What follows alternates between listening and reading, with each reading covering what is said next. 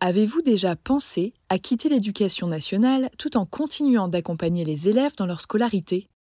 C'est ce qu'a fait Meriem, que j'ai eu la chance d'interviewer dans l'épisode 20 du podcast.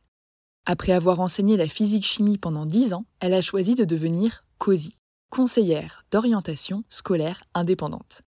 En France, ce sont les psychologues de l'éducation nationale qui sont en charge de l'orientation des jeunes. Et on compte environ un psy-EN pour 1500 élèves. Face à ce constat alarmant et à une demande grandissante, Myriam a créé une formation clé en main pour transmettre ses connaissances et ses outils à celles et ceux qui, comme elle, souhaiteraient devenir COSI. Si je vous en parle aujourd'hui, c'est parce que la huitième session de sa formation débute en septembre prochain. Au programme, sept séances de 4 heures de classe virtuelle, durant lesquelles vous bénéficierez d'un enseignement pratique et concret, d'une communauté en ligne, de supports, de ressources et de méthodologies de conférences mensuelles et d'un suivi post-formation trimestriel. Pour faciliter votre organisation, Myriam a mis en place trois groupes de 12 personnes, deux en semaine, un le week-end. À vous de choisir celui qui s'intégrera le mieux à votre quotidien. Ces trois dernières années, Myriam a permis à près de 200 personnes de devenir COSI.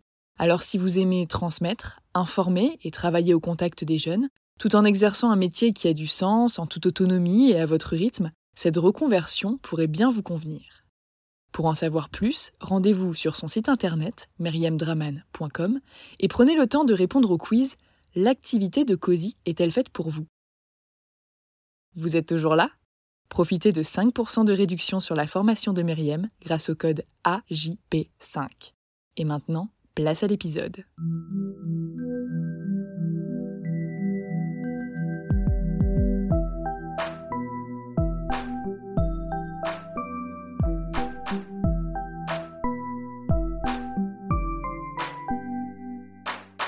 Bienvenue sur Avant j'étais prof, le podcast des enseignants qui ont osé la reconversion.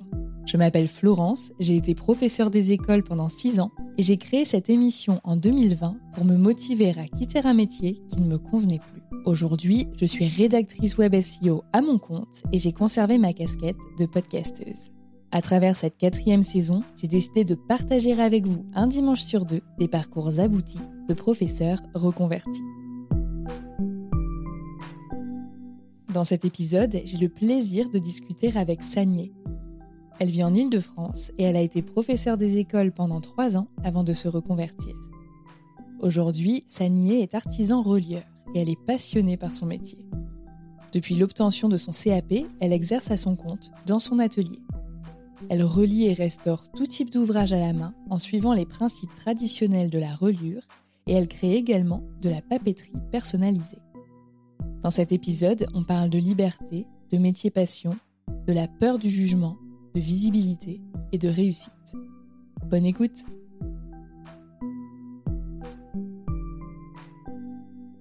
Bonjour Sanier. Bonjour. Je suis ravie de te recevoir sur le podcast. Tu es la dixième et dernière invitée de la saison, donc ça a une saveur toute particulière pour moi, puisqu'après c'est la fin de mon travail jusqu'à l'année prochaine.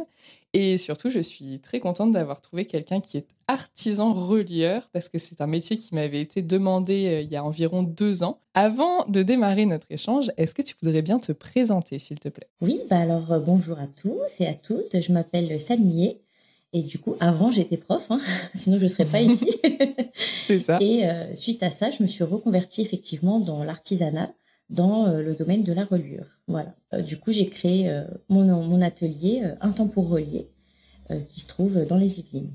Et tu étais prof de quoi? Alors, j'étais professeur en primaire, donc des écoles. Suite à ça, bah, j'ai voulu arrêter et j'en suis là actuellement. Est-ce que tu te souviens de pourquoi tu as choisi l'enseignement dans le premier degré dans un premier temps? Alors oui, il y avait plusieurs euh, raisons à cela. Déjà, j'ai euh, une de mes tantes qui est professeure depuis euh, des années et c'est une tante que j'aime énormément et c'est vrai que l'image, elle, qu'elle renvoyait en tant que professeure m'a toujours donné envie. Alors je ne saurais pas te dire comment c'est arrivé, mais je sais que ma mère me l'a souvent dit. Dès petite, je mettais mes peluches autour de moi et en fait, euh, je leur faisais la classe, donc je leur faisais la lecture. Euh, enfin, j'étais complètement immergée euh, dans un monde bah, imaginaire, du coup. J'étais leur professeur. Et je l'ai fait aussi, du coup, avec ma petite sœur. Donc, il y avait mes peluches et souvent, ma petite sœur aussi me servait de cobaye.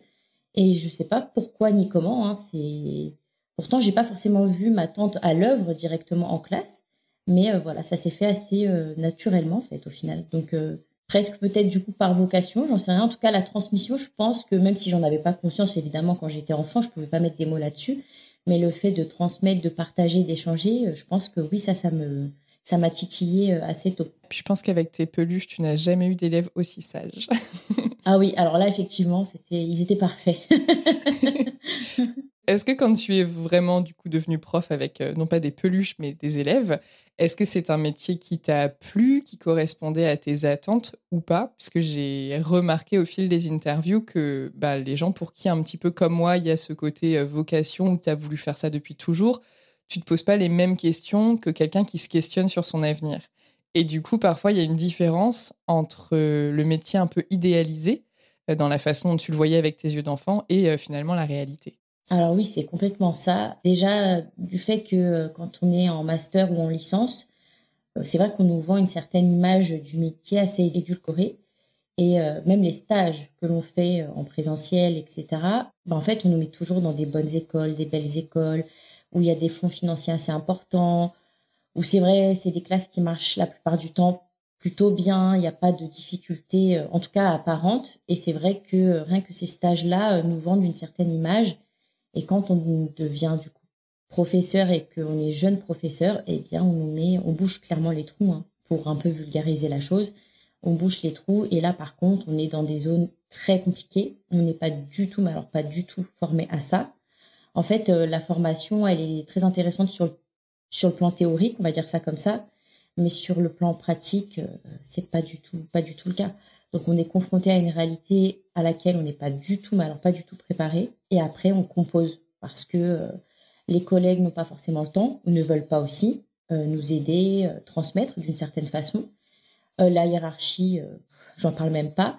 Là, on est complètement laissé à l'abandon. En tout cas, c'est ce que moi j'ai vécu et ce que beaucoup de mes anciennes camarades de classe ont vécu aussi également. Et effectivement, il y a une grosse différence entre ce qu'on imagine ce qu'on nous dit et du coup ce qu'on va vraiment vivre. Est-ce qu'il y a quand même des petites choses qui t'ont plu ou vraiment c'était que de la déception?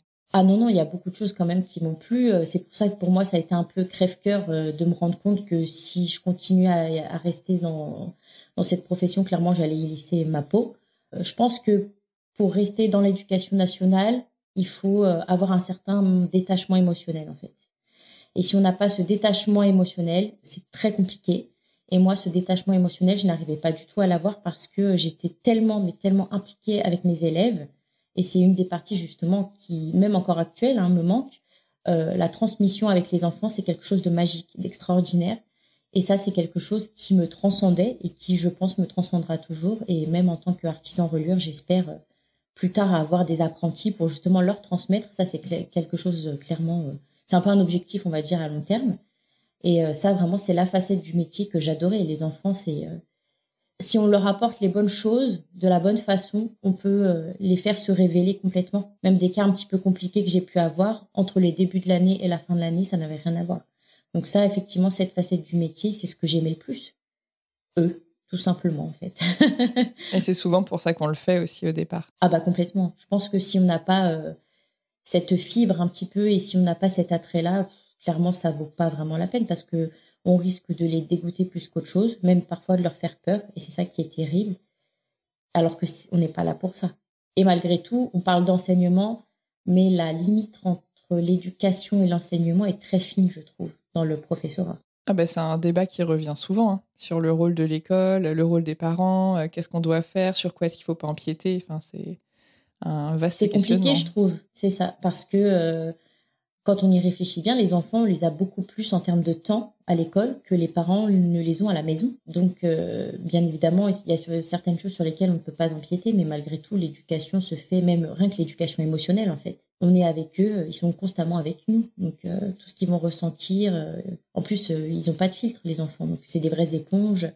Donc, non, non, il y a des choses que j'ai aimées, cette transmission, le contact avec eux, et puis, et puis même pouvoir intégrer certaines choses dans les, tu sais, les préparations de classe, etc., de, séquences, de séances, où quand on, est un peu des, dans les nouvelles générations, on pouvait se permettre d'apporter certaines choses au travers de disciplines que les anciens profs n'utilisaient pas forcément.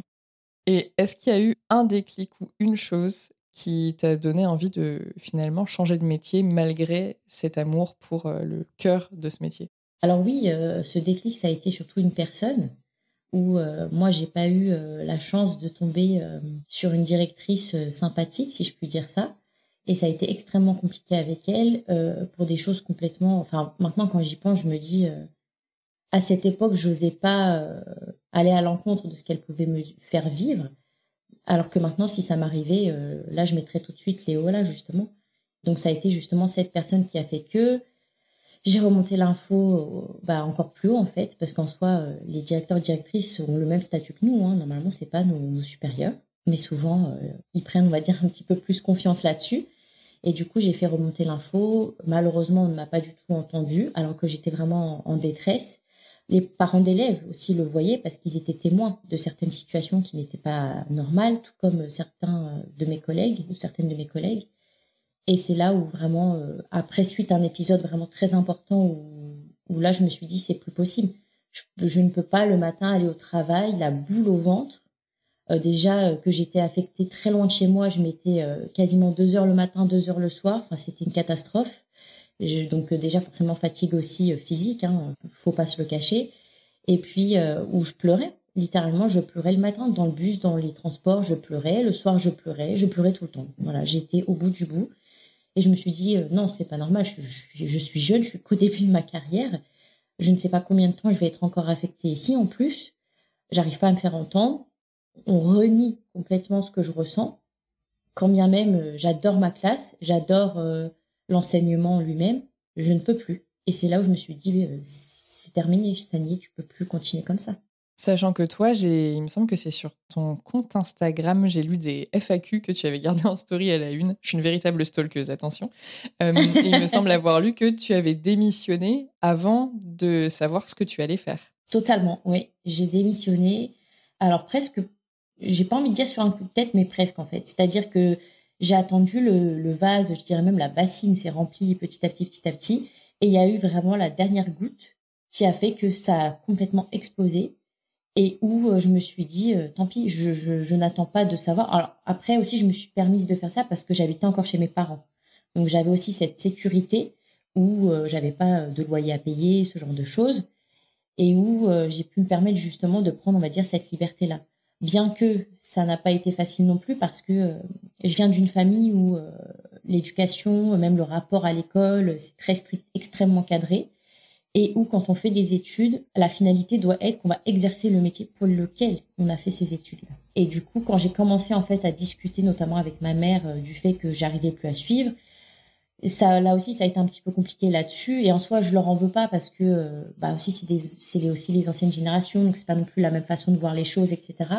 Mais où elle me dit, mais non, t'inquiète pas, tu vas réussir à dépasser ça, mais non, t'inquiète pas, etc. Mais au fond, je sentais que moi, j'arrivais plus. C'était euh, presque euh, viscéral, en fait.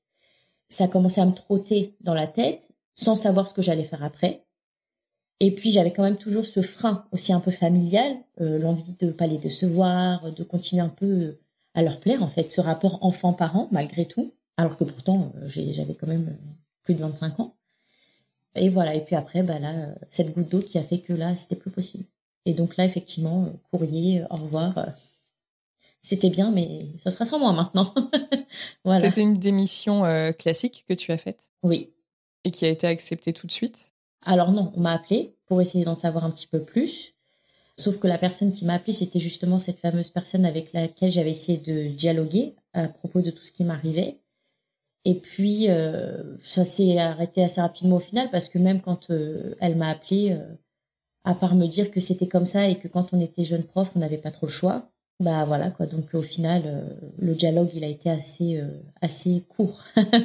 enfin, il y a pas, au final, il n'y a pas eu de dialogue du tout. Hein. C'était juste histoire d'eux. Et puis après, voilà, ça a été accepté. Euh. J'ai un inspecteur aussi qui m'a appelé, mais ça n'a rien changé, on va dire. Et tu avais demandé ta démission pour le, la rentrée qui suivait ou en plein milieu d'année? En plein milieu de l'année. Et ça, ça a été un peu difficile. Parce que euh, quand on démissionne, euh, il y a tout ce qui est administratif, etc. Mais il y a aussi les enfants. Et ça, j'avoue qu'avec le recul, c'est quelque chose que j'ai pas encore cicatrisé, on va dire. Émotionnellement, pour moi, ça a été compliqué. J'ai eu l'impression, en fait, de les abandonner. Alors qu'en soi, c'est pas mes enfants, personnellement, mais euh, j'ai eu cette sensation-là. Et puis même les parents d'élèves, parce que par contre, euh, je m'entendais extrêmement bien avec mes parents d'élèves. Et je pense que c'est aussi ce qui a été moteur chez moi, c'est ce qui m'a fait tenir pendant un certain temps. J'étais bichonnée littéralement. Après, voilà, il faut se justifier, faut expliquer. Euh, tout le monde ne comprend pas forcément, ce qui en soi est normal. Ça a été la partie un petit peu plus complexe pour moi. Et une fois que ta démission a été acceptée et que tu t'es retrouvée chez toi, est-ce que tu as entrepris des recherches spécifiques? Est-ce que tu avais une idée d'un domaine dans lequel tu voulais travailler? Est-ce que tu savais même des choses pratiques Tu vois, est-ce que tu voulais des études longues, courtes, réutiliser des études que tu avais déjà faites? Comment est-ce que ça s'est passé pour toi? Alors, suite à ma démission, j'étais un peu, on va dire, dans l'urgence de la nouveauté parce que encore une fois, du côté euh, familial, on n'avait pas le droit, en gros, d'être le genre d'enfant qui attendait à la maison sans rien faire, pour caricaturer la chose. Donc, je savais que soit il fallait que je travaille tout de suite, même dans, je sais pas, euh, caissière dans un supermarché, vendeuse dans un magasin, quelque chose, en fait, entre deux, ou justement, il fallait que je reprenne des études euh, assez rapidement. en revanche, je savais justement, pour répondre à ta question, que je ne voulais plus du tout de longues études. Pourtant, j'adore l'école. J'adore apprendre, mais là, le master avait été très lourd, je trouve, en termes d'apprentissage, sans oublier le mémoire. Là, je savais que je voulais plus de ce genre de choses. Je voulais vraiment plus retourner, en tout cas, à l'université. Euh, quand bien même, ça avait été super chouette. Là, c'était euh, bon, j'avais eu ma dose. Et du coup, j'ai eu un petit laps de temps, pas très long, hein, mais je crois quelques mois. En termes de temporalité, je t'avoue que je me souviens plus trop. Donc, j'ai travaillé euh, bah, dans un supermarché, au drive, et après en tant que caissière. Et pendant ce laps de temps, quand même assez court dans mon souvenir, j'ai commencé à faire quelques recherches. Et par contre, très rapidement, je me suis dit, en fait, euh, alors c'est ça qui est assez paradoxal, c'est que naturellement, j'ai toujours voulu être professeur des écoles, mais au fond de moi, j'avais euh, cet attrait pour le monde du livre qui m'appelait depuis très jeune. Et j'ai une de mes meilleures amies qui, elle, avait fait des études justement littéraires et qui maintenant travaille dans une maison d'édition. Et ça m'avait toujours appelé mais euh, à la maison, c'était pas quelque chose qui était euh, valorisé en fait. Mes parents n'étaient pas très euh, pour que je sois dans, dans ce domaine-là. Et donc en fait, je pense qu'aussi indirectement, j'ai été amenée en fait à être professeur des écoles parce que je sentais que c'est ce qui allait leur plaire à eux aussi. Donc il y a aussi tout ce prisme en fait à prendre en compte. Et ce, cet attrait pour le monde du livre est revenu très très rapidement. Et pour le travail manuel. Alors il faut savoir que mon père, il est artisan, lui, il est maître tailleur. Et c'est vrai que je l'ai toujours vu travailler de ses mains. Et moi-même, en, tant qu'enfant et après même adolescente et jeune adulte, j'ai toujours, toujours, toujours travaillé avec mes mains. À la maison, je bricolais tout un tas de choses. J'ai fait de la peinture, de la peinture sur porcelaine, enfin, de la couture. J'ai fait beaucoup, beaucoup de choses. Donc, il y avait aussi cette chose qui me démangeait, en fait, au creux des mains, quoi. Et donc, je me suis dit, bah, tiens, euh, est-ce que euh, ça n'existerait pas un métier qui pourrait allier le livre, le monde du livre et euh, le travail manuel? Et hasard ou pas, je suis tombée un jour sur un documentaire sur Arte qui parlait des, métiers, des, vraiment des très vieux métiers artisanaux. Et je suis tombée du coup sur la relure. Et là, direct, ça s'est fait dans ma tête. Mais voilà, mais en fait, c'était ça, quoi.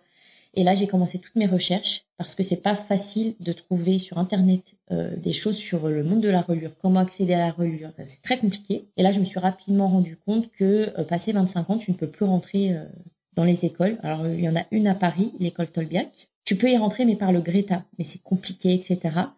Et sinon, hors Greta, euh, quand tu as passé 25 ans, c'est fini. Ah, c'est dur. C'est pas vieux, 25 ans? Non, c'est pas vieux, effectivement. bah, moi, j'ai été juste un petit peu au-dessus, du coup, mais je me suis dit, bon, bah, d'accord.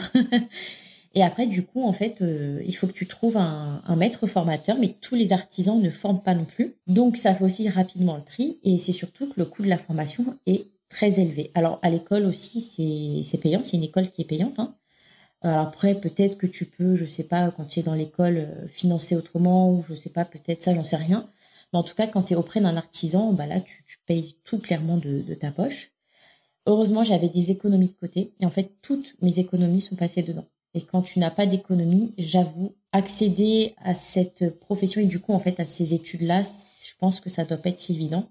Donc euh, voilà, après j'ai trouvé ma maître formatrice qui n'était pas du tout proche de chez moi, mais je suis quelqu'un qui marche beaucoup un peu aux énergies, au, au, feeling, on va dire. Et je sais pas, avec elle, j'ai senti le truc. Euh, j'ai passé un premier entretien avec elle, euh, parce qu'elle est aussi assez sélective dans, dans les apprentis qu'elle prend. Donc, premier entretien oral. qui a duré, je crois, une heure dans mon souvenir. Et après, j'ai dû faire un stage d'une semaine pour voir, comme elle le disait, si mes mains parlent, en fait. J'ai effectué justement ce stage d'une semaine.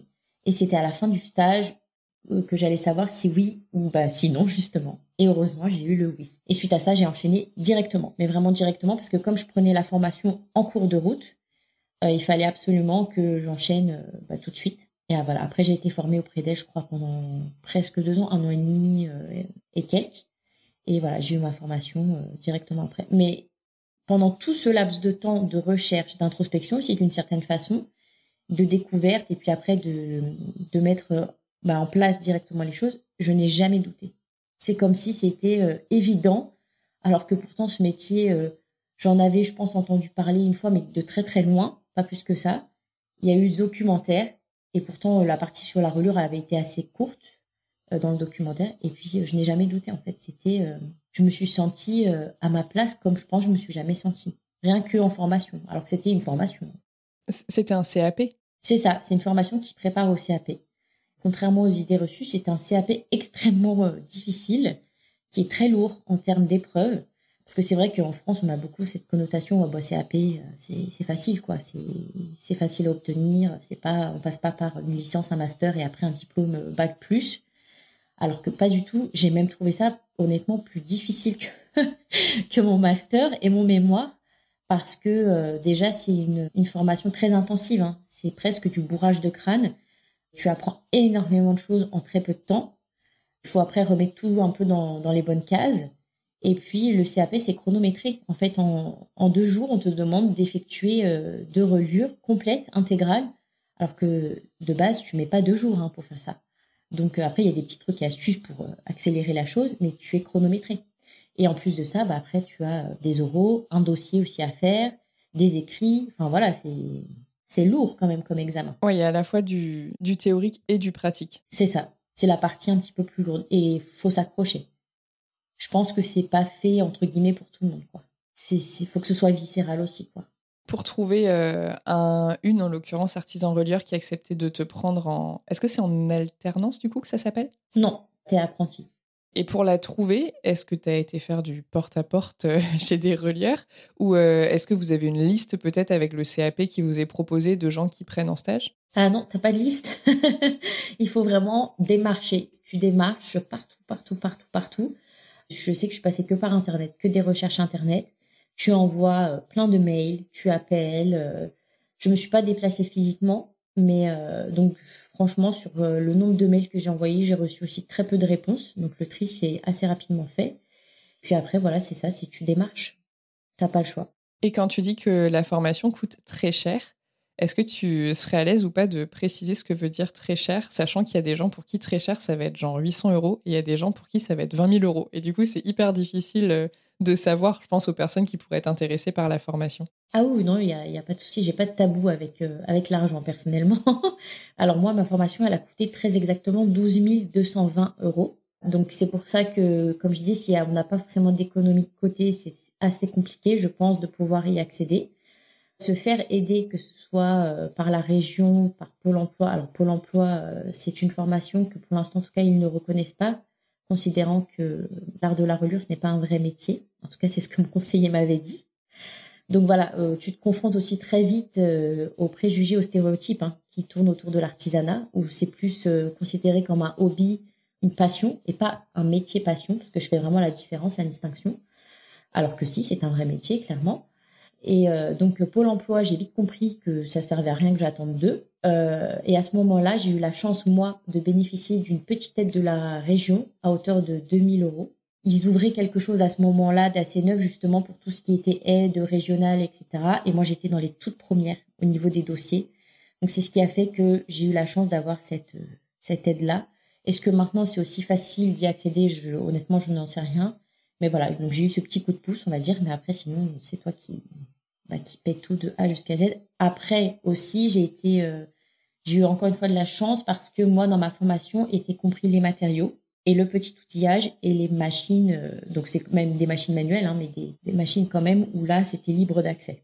Tous les artisans aussi, maîtres formateurs, ne font pas ça. Parfois, on te demande d'arriver déjà avec ta mallette de petit outillage et le petit outillage même quand tu le trouves en, occasion, bah, il y, a, y, a, certains outils qui ne sont pas donnés. Donc, il faut faire aussi attention quand on choisit euh, l'endroit où on va suivre sa formation, poser les bonnes questions pour ne pas se retrouver avec euh, des dépenses en fait financières en plus. Sachant que euh, sur la partie apprentissage, tu n'es pas rémunéré toi Non, pas du tout.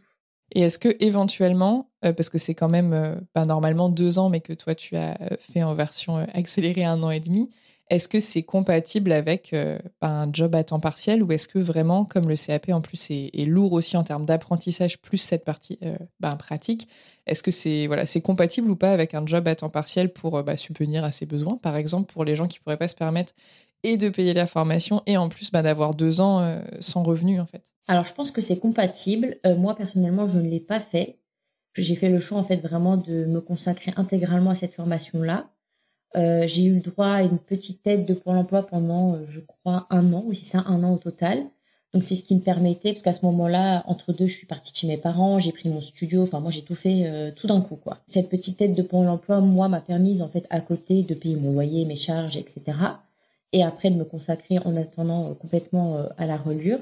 Après, entre deux, il y a une autre apprentie qui est venue et elle, par contre, travaillait à côté. Et il faut s'accrocher. Parce que moi, moi-même, pendant ma période où euh, j'étais formée, j'ai eu des moments où c'était très difficile hein, psychologiquement, où on se remet malgré tout en question parce qu'on se dit, mon Dieu, mais je donne quand même une somme d'argent considérable. Le après, on y pense aussi, quoi qu'il arrive, parce que c'est, on rentre pas dans, dans ce milieu très facilement, en tout cas je trouve. Donc vient aussi tout de suite les questions du après. Est-ce que euh, je vais monter mon atelier, mais du coup, ça veut dire que je vais être euh, indépendante. Est-ce que j'ai le courage, en fait, de, me lancer dans cette aventure-là, qui clairement est une aventure? Euh, Est-ce que je peux trouver, bah, je sais pas, des ateliers qui prennent des salariés? Est-ce que ça existe même? Donc il y a tout un tas de questions en fait qui se mettent en place à ce moment-là. Et le fait à côté d'avoir un travail, bah, il faut accepter euh, déjà de faire plusieurs va-et-vient. Il faut surtout que ton employeur accepte que dans une semaine, tu aies des trous. Par exemple, je sais pas, le mardi, le jeudi, tu vas aller en formation. Et du coup, il faut aussi qu'en face, ton employeur soit souple là-dessus. Et c'est pas toujours le cas. Et puis après, bah, il y a aussi toute la fatigue, parce que tu as aussi la fatigue de l'apprentissage. Comme je le disais, c'est quand même un apprentissage assez lourd. La fatigue de l'apprentissage, euh, parfois aussi du coup du chemin, du temps que tu mets, je sais pas, en transport, en voiture. Et puis après, il y a aussi à la maison, parce que le travail s'arrête pas que dans l'atelier. Tu as des oraux à préparer, tu as des écrits à préparer. Donc, tu dois potasser chez toi tranquillement à la maison. Donc, il y a ça aussi. Donc, euh, te, dégager un temps là-dessus. Euh, je sais pas, faire tes fiches de révision, par exemple. Donc, euh, voilà. Et puis, préparer ton dossier aussi pour le CAP. Voilà, il y a beaucoup de choses à faire. Donc, je pense que c'est compatible, mais voilà, il faut aussi avoir, je pense, une force de caractère qui va faire qu'on va tenir jusqu'au bout. Voilà. Ouais, je pense. Et ça doit pas être facile quand tu es à l'intérieur et que tu réalises la charge de travail et l'importance que c'est face à la vision que peut avoir le monde extérieur de ce qui pour eux n'est qu'un loisir. Alors que pour toi, c'est un métier, il y a énormément de travail, tu vois. Ah oui, bah ça, tu sais, on voit même euh, avec nos clients, hein, on est souvent confrontés, ils comprennent pas forcément tout le travail qui se cache derrière une relure, même une relure dite courante, c'est-à-dire simple, en toile ou en demi-toile papier, ce genre de choses, c'est-à-dire quand on travaille pas le cuir, en gros, les, clients ne se rendent pas forcément compte. Et c'est après quand on dialogue, et c'est ça aussi qui est très important, je trouve, c'est justement de, parler de tout ça pour justement que les gens se rendent compte que oui, derrière une relure, il y a énormément de travail. Et du coup, même en, formation, euh, c'est vrai que quand je parlais euh, de ce que je faisais à mes proches, alors déjà, ça se voit que c'est très flou, et je peux pas leur en vouloir parce qu'en fait, on n'en parle tellement jamais, que c'est un métier qui est tellement peu connu, en tout cas de nos jours, que euh, justement les gens, c'est normal aussi qu'ils soient pas euh, informés en fait à ce propos. Donc oui, effectivement, tu es rapidement confronté à bah oui, bah, c'est pas grave, c'est un CAP, euh, mais bon, c'est pas comme le fait d'apprendre par cœur, je sais pas, tous tes cours comme tu fais à l'université, enfin, alors que si, c'est c'est lourd et conséquent. Eh ben, on va lui donner de la lumière à ce métier. Tu vas nous expliquer qu'est-ce que tu fais au quotidien et n'hésite pas à à détailler euh, certains mots parce que je faisais un petit tour sur ton Instagram l'autre jour et je voyais des mots genre le grécage. J'étais là, sûrement en rapport avec les Grecs. Alors oui, c'est vrai qu'on a un vocabulaire assez euh, soutenu et complexe en reliure, en tout cas quand on n'est pas dans le domaine. Euh, je t'avoue que moi aussi, quand j'ai commencé ma formation, et puis après, ça dépend aussi du maître formateur que tu as. Moi, ma maître formatrice était très à cheval sur le vocabulaire, et d'ailleurs, je l'en remercie grandement parce que c'est très important, je trouve. Mais euh, c'est vrai que tu peux vite être dépassé. Hein. En plus, il y a des mots, ils sont un petit peu farfelus, si je puis dire. Donc, effectivement, quand tu n'as pas le vocabulaire, c'est pas, pas facile. Alors, qu'est-ce que je fais au quotidien? Euh, Eh bien, je restaure des livres et je les relis. Alors, moi, je fais un peu la distinction parce que tu n'es pas forcément obligé de passer par une relure complète pour travailler sur le livre d'un client. Tu peux restaurer euh, que quelques pages, restaurer, je sais pas, un petit bout de toile qui s'est déchiré sur la couverture, ce genre de choses. Et après, la relure en elle-même, pour moi, c'est le travail intégral de A jusqu'à Z, où là, tu vas complètement débrocher le livre, c'est-à-dire, euh, bah, en fait, l'ouvrir et puis couper euh, la couture d'origine, enlever euh, cahier par cahier, feuille par feuille. Et après, vient s'ensuit en fait tout le travail bah, du coup de restauration déjà du papier. La plupart du temps, on passe malgré tout par des petites restaurations et parfois par des grandes restaurations qui prennent beaucoup plus de temps. Après, tu as la couture forcément. Et après, s'ensuit, en fait, tu vas préparer d'abord le, corps d'ouvrage, tu vois, le bloc papier, où là, tu vas le restaurer, euh, lui redonner un petit coup de neuf, redonner euh, une couture qui va tenir un petit peu plus longtemps dans le temps. Et après, tu vas te consacrer à ce que j'appelle le, bah, ce qu'on appelle le cartonnage. Donc, en fait, ce qui va protéger le corps d'ouvrage, donc euh, bah, les cartons, tout ce qui est rigide. Et puis après, forcément, le dos du livre, hein, parce que le dos qui prend forcément plus de coups aussi. Donc, le dos du livre, où là, tu vas travailler dessus. Et après, tu finalises avec euh, ce que nous, on appelle couvrure en reliure et pas couverture. Mais c'est vrai que même avec quelques clients, j'utilise le mot couverture parce que ça, ça donne plus de sens tout de suite que couvrure. Mais voilà, après, tu termines, en fait, tu embellis, du coup, au final, ton cartonnage avec euh, ta couvrure. Donc voilà, donc je fais ça au quotidien. Après, les projets euh, varient complètement selon ce qu'on t'apporte, selon ce que le client veut aussi au final, et aussi forcément, faut pas se mentir, selon le budget que le client peut mettre dans sa restauration slash reliure. Parce que j'imagine que c'est pas le même euh, impact pour eux quand tu viens faire euh, relier ou restaurer un livre, je sais pas, un roman que tu aimes bien et qui te tient à cœur, ou un livre ancien qui date de tes arrière, arrière, arrière grands-parents euh, où il y a une charge émotionnelle qui va avec, quoi. Alors, tu vois, la charge émotionnelle, je pense qu'ils l'ont toujours malgré tout. Parce que quand tu viens voir un relieur, c'est que déjà ton lien, ton rapport avec le livre, même en tant qu'objet, il est déjà euh, plus plus, on va dire, comparé à d'autres personnes. Quand tu viens voir un relieur, c'est jamais par hasard. C'est que quoi qu'il arrive, ce livre, soit tu veux le transmettre, je sais pas, aux générations futures, etc. Soit tu veux le pérenniser aussi. La plupart du temps, forcément, c'est qu'il y a, ça en, toile de fond. Soit c'est aussi un livre qui a une valeur euh, monétaire financière très importante que des fois tu as acheté euh, à, bah, je sais pas, des antiquaires, à euh, des bouquinistes spécialisés ou même en vente aux enchères, aux enchères, etc. Et quoi qu'il arrive, tu as toujours ce lien émotionnel, peu importe la façon dont il est fait, il est là, il est présent. Donc c'est sûr que quand on nous apporte ces livres-là, peu importe pourquoi, tu sais que toi-même en tant que relieur, il faut que tu fasses très attention et que c'est comme si presque ils confiaient leur bébé hein. au final tu sens même des fois certains clients qui sont, ils ont envie, mais tu sens qu'ils sont un petit peu frileux, ils ont peur, ils te posent plein de questions parce qu'ils ont besoin d'être rassurés. Donc c'est aussi, je trouve, notre job euh, de justement les rassurer. Euh, moi, parfois, avec certains, euh, j'aime bien partager certaines photos de certaines étapes. Ah bah vous voyez, j'en suis à la couture, tout se passe bien. Bah vous voyez, là j'en suis là, vous allez bientôt le récupérer. Donc quoi qu'il arrive, ce, lien à l'émotion, il est, il est présent. Et de toute façon, ça se ressent parce que chaque livre vient avec une histoire. Et c'est ça que je trouve magnifique dans ce métier. Quand je reçois mes clients, j'essaie toujours de leur faire vivre une expérience. C'est pas simplement bonjour, euh, vous m'apportez votre livre, on regarde, d'accord, ça vous fera tant en termes de prix. Et après, au revoir. Non. J'aime partager, j'aime ce. au final, encore une fois, cette transmission, il y a toujours ça qui me suit, cette transmission. Et euh, c'est très important, je trouve, parce que même moi, quand je vais travailler dessus, bah, j'adore savoir sur quoi je travaille et pourquoi je travaille dessus.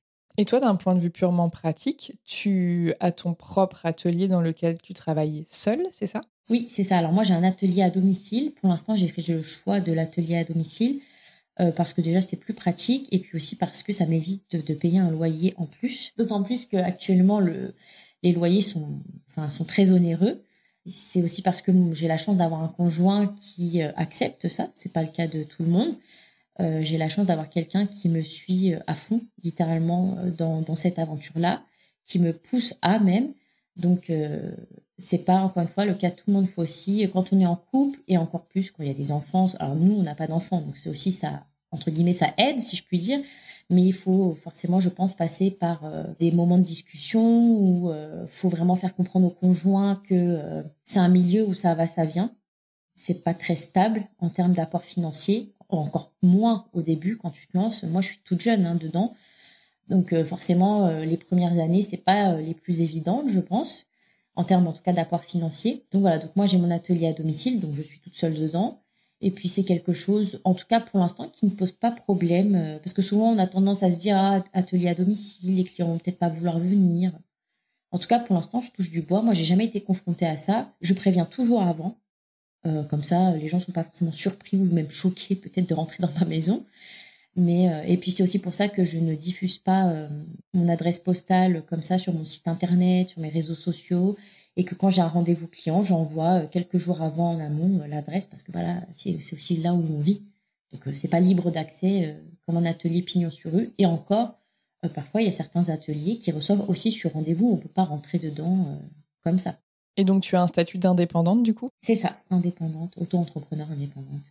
Et comment est-ce que tu fais justement ces fameuses euh, premières années et ces premiers mois pour trouver tes premiers clients? Alors moi, euh, je suis quelqu'un qui essaie de se mettre entre guillemets un peu partout dans le sens où j'ai très rapidement compris que si tu ne te montres pas, surtout de nos jours, ça ne tombe pas du ciel.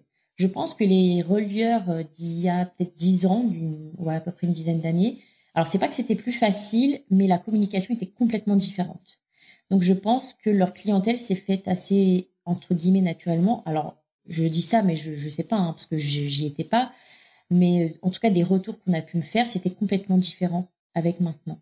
Maintenant, les réseaux sociaux, qu'on le veuille ou qu'on le veuille pas, c'est clairement une des meilleures clés pour attirer euh, de la clientèle.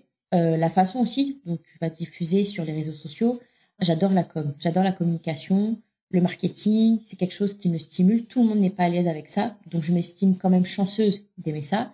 Mon site internet, c'est moi qui l'ai créé de A jusqu'à Z toute seule. C'est aussi des frais en moins parce que j'ai pas fait appel à un service tierce où euh, j'aurais dû débourser parce que ça a aussi un certain coût. Euh, j'ai aussi la chance d'avoir un, conjoint qui est dans le marketing, donc lui c'est marketing pharmaceutique, mais quoi qu'il arrive, il a des bases en marketing, donc il peut aussi parfois m'aiguiller sur certaines choses, donc ça aussi c'est un plus. Et puis euh, le jeu des réseaux sociaux que moi j'aime énormément. c'est pour ça que je prends grand soin quand je fais quelques photos de mes relures à, les mettre en scène, à les valoriser au maximum, à créer un joli décor autour. Mais ça, c'est quelque chose que je faisais déjà avant. C'est pas arrivé là pour la relure. Avant, euh, j'avais un blog littéraire, donc je faisais aussi très attention. Enfin, je pense que c'est aussi quelque chose qui fait partie tout simplement de ma personnalité et où là, ça ressort aussi euh, pour euh, mon entreprise. Mais j'ai très rapidement compris que si je ne me mettais pas en, lumière, sans prétention évidemment, hein, ça n'allait pas tomber du ciel. C'est aussi pour ça que je fais beaucoup de salons, les salons d'art et d'artisanat, salon du livre. Et puis ça, j'adore. Vraiment, pour moi, c'est pas du tout un fardeau. Au contraire, tant que je peux, je le ferai au maximum parce que déjà, ça permet de diffuser le métier en lui-même. Et je me dis toujours, si ma présence à un de ces salons peut faire qu'il y ait un jeune, ou même pas forcément jeune, quelqu'un qui a envie de se reconvertir, ou quelqu'un qui ne sait pas ce qu'il veut faire de sa vie après le lycée, ou même après, je sais pas, la licence, etc. Ben, si ma présence peut donner envie à ces gens-là et créer une forme de vocation, bah c'est parti quoi. Rien que pour ça, en fait.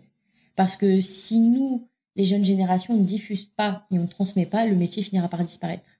Et je pense qu'il y a déjà assez un peu de guéguerre, entre guillemets, entre l'industriel et l'artisanat, où on se sent forcément en danger. Hein. Quand on voit que maintenant, l'industriel peut créer ce que, bah, des fausses relures, en fait. Donc avec un, beau cartonnage, euh, les tranches-fils, tu sais, les, ce que j'appelle les petits boudins colorés là en tête et en queue du livre, voilà les tranches ce genre de choses, où vraiment ça fait très bien l'illusion quand on n'est pas, euh, bah, quand on est amateur hein, forcément. Bah nous on se sent forcément en danger parce que c'est sûr qu'une reliure industrielle n'aura pas du tout le même coût qu'une reliure artisanale, ça c'est évident. Donc si on n'en parle pas, si on se montre pas, ça tombe pas du ciel. Hein. Et la clientèle se crée aussi comme ça par le bouche à oreille, malgré tout, parce que ça, ça restera, je pense toujours, le réseau que tu te crées et puis euh, les réseaux sociaux, à mon sens en tout cas. Mais après, je sais que c'est pas euh, du goût de tout, de tous les artisans, en tout cas dans la reliure, euh, ça fait un petit peu sourire. Je pense que, enfin, j'ai déjà reçu quelques petits messages privés, pas méchants, hein, mais où on te fait comprendre que ah, bah, vous faites des réels sur Instagram, mais pourquoi Mais ça vous demande pas beaucoup de temps? Bah si, moi dans ma semaine, c'est calibré aussi pour ça. Donc voilà, mais c'est le jeu. Est-ce que tu travailles uniquement avec des personnes qui viennent te déposer des ouvrages en main propre ou est-ce que ça peut être n'importe qui en France ou même ailleurs qui pourrait te les envoyer sous forme de colis? Alors c'est une très bonne question parce que souvent il y a cette idée que quand on vient voir un relure, il faut absolument venir dans son atelier en physique, alors que pas du tout. Euh, moi j'ai déjà eu des clients euh, qui étaient dans le sud, euh, dans, en Bretagne, et qui ne pouvaient pas se déplacer physiquement. ce que j'aime bien faire avant, s'ils sont d'accord, c'est se faire une petite visio. moi, je suis très ouverte là-dessus, ça me dérange pas de prendre une demi-heure, parfois même un peu plus pour discuter. Et puis après, on m'envoie effectivement, donc ça c'est aussi à la charge du client, hein, mais on m'envoie par bah, soit Mondial Relais, la Poste, peu importe, le colis. Et quand le travail est terminé, je renvoie le colis. Donc euh, non, on n'est pas obligé de venir en physique. Et puis on peut se rencontrer, bah, des fois même juste un appel téléphonique. Hein, si on n'est pas à l'aise avec la vidéo, on, passe un appel, on discute, et puis, puis voilà. Hein. Et puis les échanges de mails qui sont quand même très présents dans notre métier, même quand on voit quelqu'un physiquement. Donc voilà, donc on, s'adapte et c'est ce que j'essaie de montrer aussi, de démocratiser, tout comme le fait de moderniser un peu le métier sans le dénaturer. Par contre, ça c'est très important, surtout pas le dénaturer, parce que euh, j'ai un respect profond envers euh, tous ces ancêtres qui ont créé ce métier, qui l'ont fait prospérer, qui l'ont développé. Et ça pour moi c'est insupportable des fois de voir euh, certaines choses sur les réseaux sociaux où voilà, il y a des comptes qui appellent ça relure mais c'est pas de la relure. C'est un peu comme de la relure industrielle. Ça, c'est des choses qui me font assez mal au cœur. Donc j'ai un peu un côté puriste, on va dire là-dessus, mais le moderniser aussi en montrant que la relure, c'est pas que pour les vieux livres qui sont tout défraîchis, où les pages sont noircies en train de tomber, qu'on peut travailler euh, sur des livres même contemporains en dos carré collé industriel, euh, parce que le client voudra une nouvelle couverture euh, complètement personnalisée pour en faire vraiment un ouvrage unique, aussi, il y a des grands fans de sagas comme, je sais pas, Seigneur des Anneaux, Harry Potter, ce genre de choses, où on peut faire de livres que tu peux acheter maintenant partout, en faire vraiment des exemplaires uniques, où après tu pourras euh, les mettre en valeur dans ta bibliothèque, dans ta maison, ou même offrir. Et puis aussi, il y a d'autres choses comme euh, la papeterie sur mesure euh, à la demande que moi je propose, où là en plus, ça nous ouvre un champ créatif quand même assez vaste, et où quand on a un attrait rien que pour le papier, pour la papeterie, on peut se faire faire de très belles choses ou même offrir de très belles choses. Là, j'ai une dame qui m'avait commandé trois carnets sur mesure, des carnets de notes pour euh, trois euh, jeunes femmes différentes dans son entourage. j'ai eu une journaliste qui voulait un agenda sur mesure, une dame qui faisait de l'aquarelle et là qui est partie en road trip entre le Pakistan, l'Indonésie, l'Ouzbékistan, qui voulait un, carnet accordéon pour pouvoir dessiner sur place. Donc après, on réfléchit à tous ces projets. Et ça, c'est extraordinaire parce que la relure permet en fait aussi ce genre de choses alors qu'on ne se le dit pas forcément, parce qu'on a vraiment cette idée de oh, bah, la relure, c'est pour les vieux livres tout défraîchis. Eh bien non, pas du tout. On peut faire des choses euh, complètement différentes. Ah, c'est super vaste en fait, donc c'est intéressant euh, à la fois pour les clients, parce que peu importe la demande, finalement, tu peux y trouver ton compte, mais même pour toi, au quotidien, tu as plein de projets hyper variés, donc ça reste euh, très agréable en fait. Ah oui, oui, ça pour le coup, je m'ennuie jamais, ça c'est sûr les projets se diversifient. Et c'est vrai que la papeterie sur mesure, honnêtement, je ne pensais pas que ça marcherait aussi bien j'ai été agréablement surprise de voir que je pouvais avoir aussi pas mal de demandes en papeterie sur mesure, tout comme euh, je fais aussi des miniatures d'œuvres littéraires, donc c'est des reliures, mais en petit format, vraiment tout petit format. Et ça, ça marche super bien aussi, parce que bah, il y a des personnes qui, je sais pas, veulent une miniature littéraire de leur œuvre préférée à mettre en décoration dans la bibliothèque à offrir aussi à quelqu'un. Bah là, j'ai eu une jeune femme qui a offert une miniature littéraire à sa sœur, qui elle crée, euh, tu sais, des, des miniatures en fait euh, de. de... Oh, c'est mignon. Bah voilà, et du coup, elle voulait l'intégrer donc pour son anniversaire. Enfin, c'est super chouette quoi.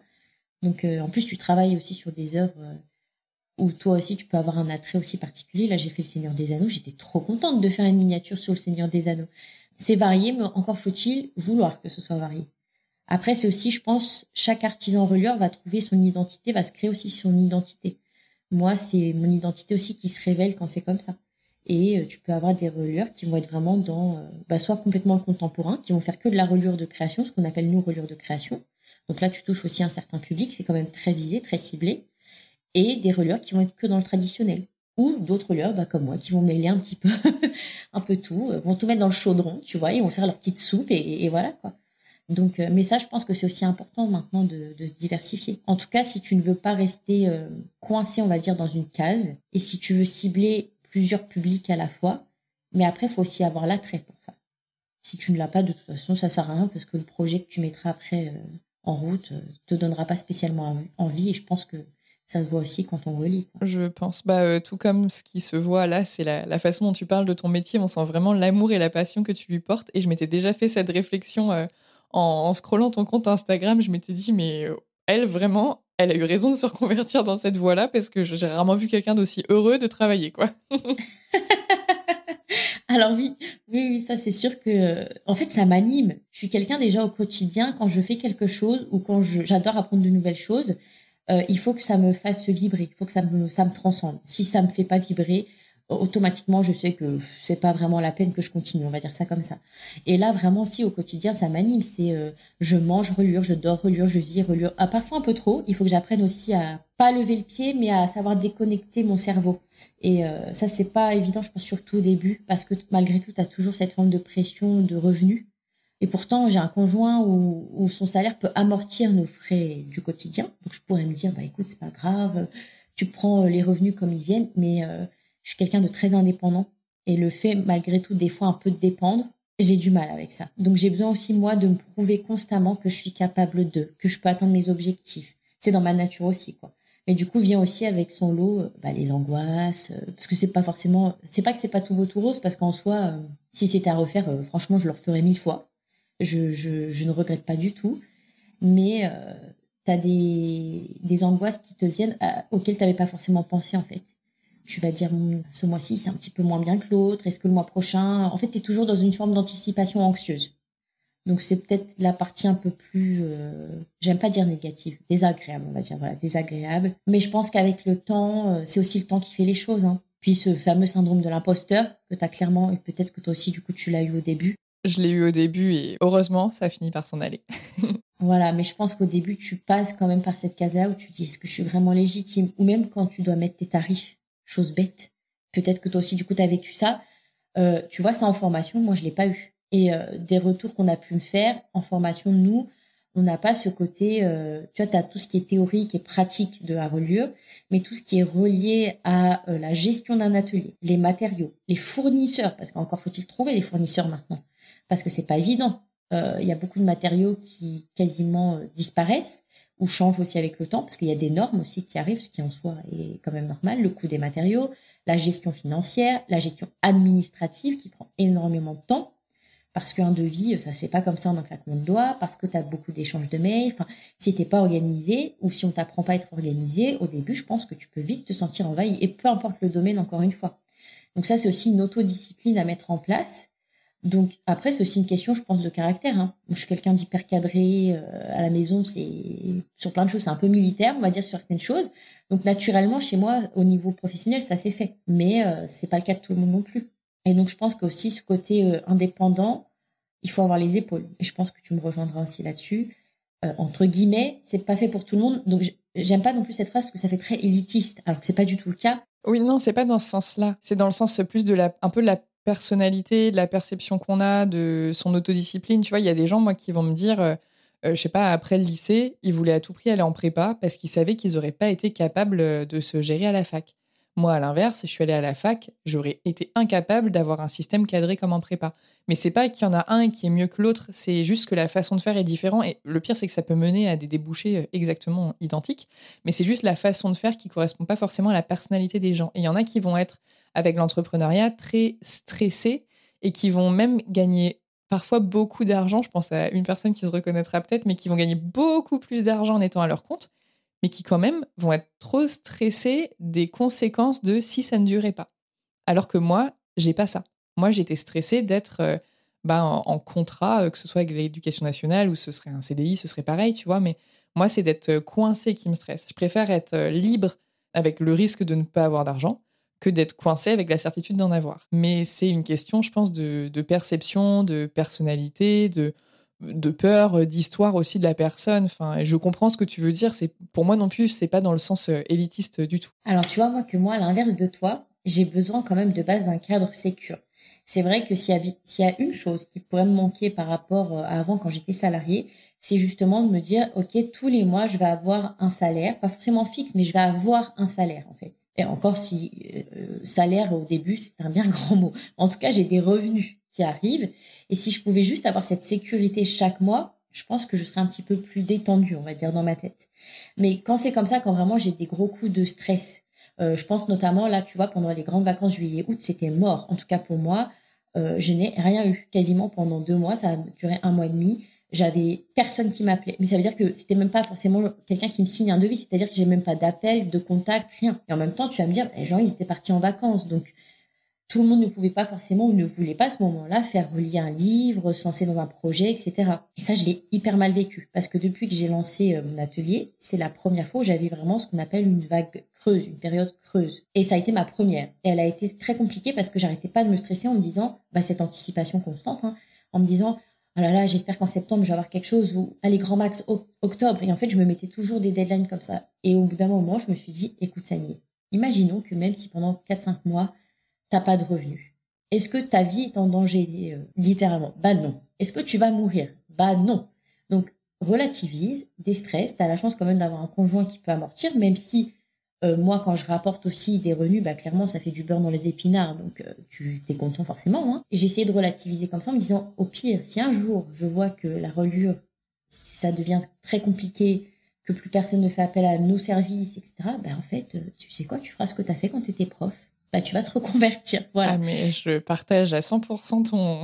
ta façon de voir les choses. Et je me dis, pourquoi se bloquer la tête, l'esprit comme ça, alors qu'il y a plein d'autres professions qui peuvent nous plaire, qui nous attendent aussi peut-être.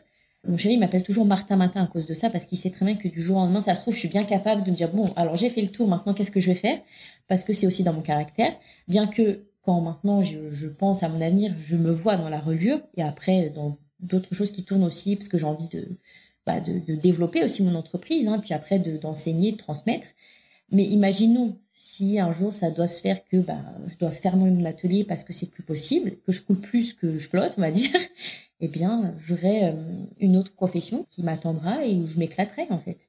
Bah, je te dis ça euh, très tranquille, mais il y a des moments, euh, c'est plus difficile. Hein je me doute, oui, bah forcément, mais, je pense que, comme on disait tout à l'heure, tout entrepreneur passe par ces phases-là. En fait, c'est le ce, ce, stress et ce côté qui peut être vu comme quelque chose de négatif c'est le, penchant du côté bas de la balance de toute cette liberté, cette créativité et tous ces choix que tu peux faire sans avoir à demander d'avis, tous ces projets que tu peux mettre en place euh, parce qu'ils te plaisent. Enfin, en fait, c'est pour ça que je disais tout à l'heure, ça dépend vraiment des personnes et des personnalités. On va dire que pour moi, c'est une sorte d'équilibre. Et de mon côté, je suis plus heureuse de cette façon-là, comme je le disais, avec euh, le risque financier, mais euh, le bonheur du quotidien. Mais il y a des gens pour qui le risque financier, va être tellement angoissant qu'ils vont plus avoir le bonheur du quotidien. Bah, à ce moment-là, ça peut être la question de soit changer de métier et se reconvertir. Tu l'as fait une fois, tu peux le faire deux fois. Je pense que tu prends aussi beaucoup confiance par le fait de l'avoir fait une fois et que ça soit quand même, ça soit réussi, tu vois. Ton diplôme, tu l'as obtenu, donc euh, tu es capable. Ou à l'inverse, tu peux garder ce même métier, mais peut-être le faire d'une autre forme. Je vois dans la rédaction web, euh, ma belle-sœur, par exemple, elle le fait, mais en CDI, parce que bah, elle a une maison, trois enfants, ce qui n'est pas mon cas, tu vois. Donc, euh, t'as pas les mêmes euh, envies et les mêmes besoins aussi. Après, je sais pas si la relure, c'est un métier qui existe avec des contrats, euh, on va dire, de salariés. Est-ce que c'est quelque chose qui est peut-être principalement fait à son compte quand même? Alors, principalement, oui. Franchement, je pense que 90% du, temps, c'est fait comme ça. Mais en fait, tu peux, encore une fois, il faut trouver les ateliers qui financièrement peuvent le faire. Parce que tout est question de finance quand c'est comme ça. Alors, tu n'es pas salarié, en gros, tu passes en prestation de service bah, je pense en fait notamment à l'atelier Oudar à Paris qui euh, recrute euh, comme ça. Et euh, d'ailleurs, j'ai eu l'occasion de pouvoir travailler pour eux. C'était au tout début, suite à mon, à mon diplôme, comme je ne savais pas trop si je voulais me lancer en indépendante ou pas. Et en fait, au final, tu vois, j'ai refusé. Parce que j'avais été prise à l'entretien, j'allais être embauchée, en gros, mais je me suis dit, non. Je me suis dit, il faut que je me lance dans, parce que euh, quand tu es en prestation de service, parfois, tu sais, tu es un peu en atelier en chaîne, donc tu vas rester sur une même opération pendant plusieurs euh, semaines et tu vas pas faire le produit fini de A jusqu'à Z. Et moi, ce qui m'intéressait justement, c'est de faire ce produit fini de A jusqu'à Z. Et c'est ça, en fait, qui a fait pencher la balance. Mais euh, quelques ateliers comme ça peuvent te faire passer en prestation de service. Mais honnêtement, c'est très rare je pense que c'est compliqué parce que bah déjà eux-mêmes ils doivent avoir assez de revenus pour pouvoir après payer d'autres personnes. Donc euh, voilà, c'est un peu particulier. Est-ce qu'il y aura un conseil que tu aurais aimé euh, entendre ou te donner? Si quelqu'un avait pu me dire euh, écoute-toi et puis ne souffre pas par obligation familiale et sociétale, parce qu'en fait, c'était pour ça, moi, que je restais, c'était purement pour ne pas décevoir autrui. Et puis parce que j'avais peur du regard des gens, parce que c'est bête, hein, mais mes copines, ça faisait un moment qu'elles étaient installées dans leur profession aussi. Moi, j'étais un peu le canard boiteux qui avait fait des plus longues études, qui avait fait ceci, qui avait fait cela. Enfin, j'étais un peu, bah voilà, le Martin Martin, comme je te disais, tu vois. Et du coup, quand tu vois que tout le monde est posé, qu'ils ont déjà des revenus, etc., et que toi, t'en as entre guillemets que là, c'est ce que là qui m'a posé problème en fait. Si a un conseil même que je pourrais donner aux gens là ici maintenant, ce serait ça. Écouter euh, sa petite voix intérieure, c'est la plus importante parce qu'au fond, c'est toujours ce qu'on veut vraiment. Même si on se pose des questions, à partir du moment où instinctivement, intuitivement, il y a quelque chose qui ressort, c'est que c'est ça quoi. C'est aussi, enfin, c'est très important, tu vois, ton podcast aussi peut aider euh, pour ça, de se rendre compte qu'en fait, quand on fait une reconversion professionnelle, c'est pas forcément parce qu'on est indécis euh, dans notre vie, que même si on se reconvertit une fois, deux fois, trois fois, alors cinq, quatre fois, cinq fois, c'est pas parce qu'on est paumé, c'est pas parce que parce qu'il y a beaucoup aussi c'est cette idée reçue de euh, les gens qui se reconvertissent et encore plus quand ils se reconvertissent une fois ou deux ou trois, euh, bah, que ce sont des gens qui ne savent pas ce qu'ils veulent, qu'ils ne savent pas se poser, qu'ils ont tout le temps la bougeotte, qu'ils ne sont pas responsables, alors que pas du tout. C'est juste qu'on n'a qu'une vie, donc en fait dans cette vie-là, si on veut être un peu touche à tout, avoir diverses expériences, parce qu'en plus chaque chose que tu apprends quoi qu'il arrive, tu le réutilises dans tes nouvelles expériences et en fait, tu t'enrichis constamment, constamment, constamment. Et donc, cette idée reçue, je trouve que c'est hyper important de la casser et de tenter justement de montrer qu'en fait, bah non, la reconversion, c'est pas négatif. La reconversion, c'est pas parce que euh, on ne sait pas ce qu'on veut. Et ça, je trouve que c'est hyper important de le soulever parce que euh, plein de fois, moi, c'est ce qu'on m'a dit. Oui, mais t'as la bougeotte. Oui, mais de toute façon, depuis petite, t'étais comme ça. Mais en fait, non. C'est juste que je me donne l'opportunité d'enrichir ma vie d'expériences diverses et variées.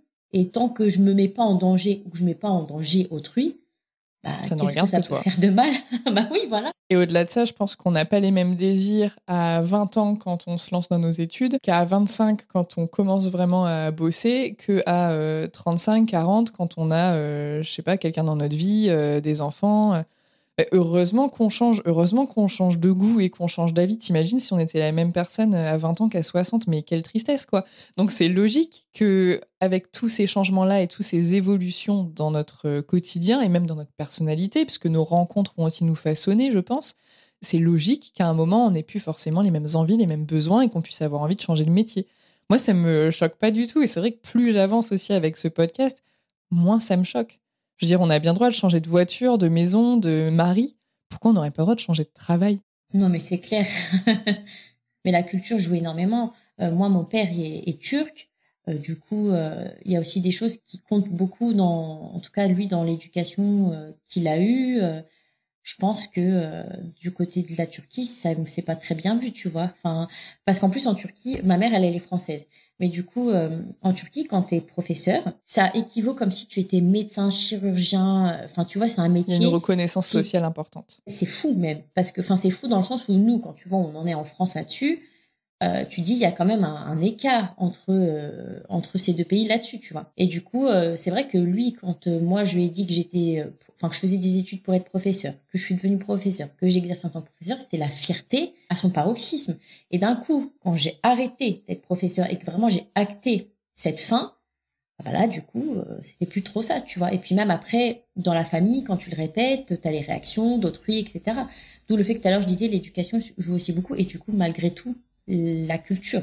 Là, tu sens quand même, en tout cas, euh, moi, je l'ai ressenti très fort parce que de toute façon, je l'ai vécu et que même encore maintenant, je sais que euh, pour lui, mon métier, c'est pas un métier non plus, tu vois. Alors que pourtant, tu es plus heureuse, plus épanouie et que tu te portes beaucoup mieux, même en termes de santé mentale, par exemple, que quand euh, tu étais prof. Ouais, mais je pense qu'il y a pour des parents, ces notions-là, c'est complètement abstrait. C'est encore une fois, c'est aussi une question, je pense, de génération. Hein. C'est tellement, euh, ils sont tellement imbriqués dans certaines choses que voir au-delà, c'est plus compliqué, on va dire.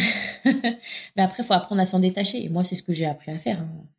Tant que moi, je considère que je réussis vis-à-vis de moi-même, je me dis toujours que c'est le plus important, en fait.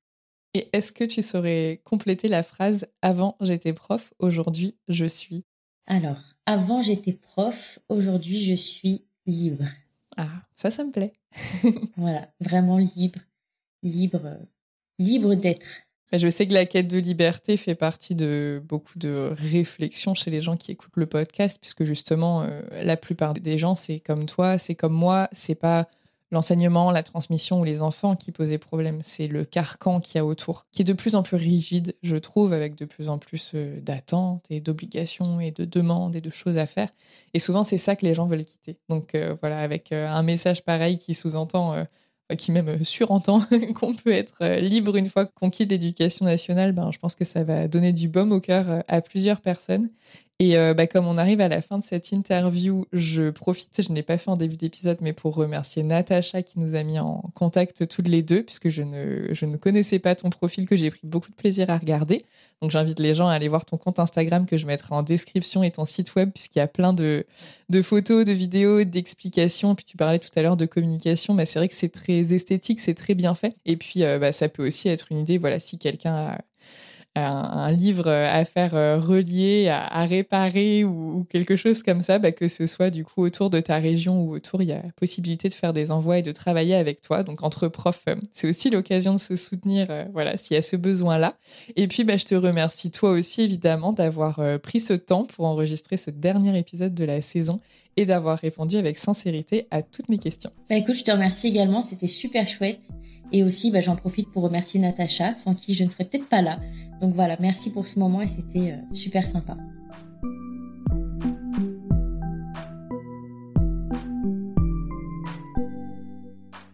Merci d'avoir écouté cet épisode jusqu'au bout. S'il vous a plu, abonnez-vous pour ne pas rater les prochains. Pour m'aider à faire connaître le podcast, vous pouvez le noter et le commenter sur votre application d'écoute. Et je vous invite également à le partager avec vos proches, vos collègues et sur vos réseaux sociaux. Pour soutenir mon travail, je vous donne rendez-vous sur Tipeee, une plateforme de financement participatif dont vous trouverez le lien dans la description. Les dons y sont possibles à partir d'un euro et comme l'an dernier, je remercie du fond du cœur toutes les personnes qui soutiennent ce projet et grâce à qui vous avez pu écouter un nouvel épisode aujourd'hui. Retrouvez l'actualité du podcast sur Instagram et Facebook, at avant prof, ainsi que les sujets abordés dans la description de l'épisode. Et pour en savoir plus sur les coulisses de l'émission ou sur ma propre reconversion, inscrivez-vous à la newsletter. À bientôt!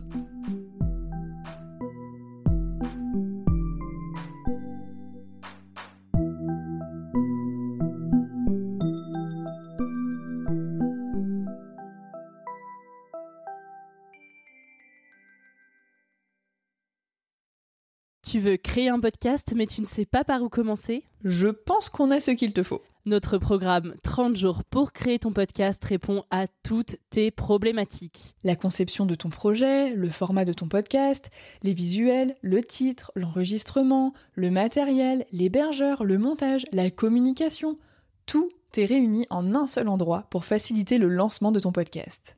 Mais au fait, nous, c'est qui nous? Moi, c'est Florence, créatrice et hôte du podcast Avant j'étais prof. Et moi, c'est Solène, créatrice et hôte du podcast Friendship. À nous deux, on a publié plus de 140 épisodes et réuni 120 invités à nos micros. Notre aventure podcastique a connu de nombreux rebondissements. L'euphorie du lancement, la solitude, les doutes, la persévérance, la passion et enfin les audiences qui décollent. Au fil des années, nous avons affiné notre expertise. Et aujourd'hui, nous te dévoilons toutes nos techniques pour créer ton podcast en toute sérénité. Alors, n'attends plus pour faire entendre ta voix. Rejoins-nous dès maintenant sur formationpodcast.podia.com et le podcast n'aura plus aucun secret pour toi.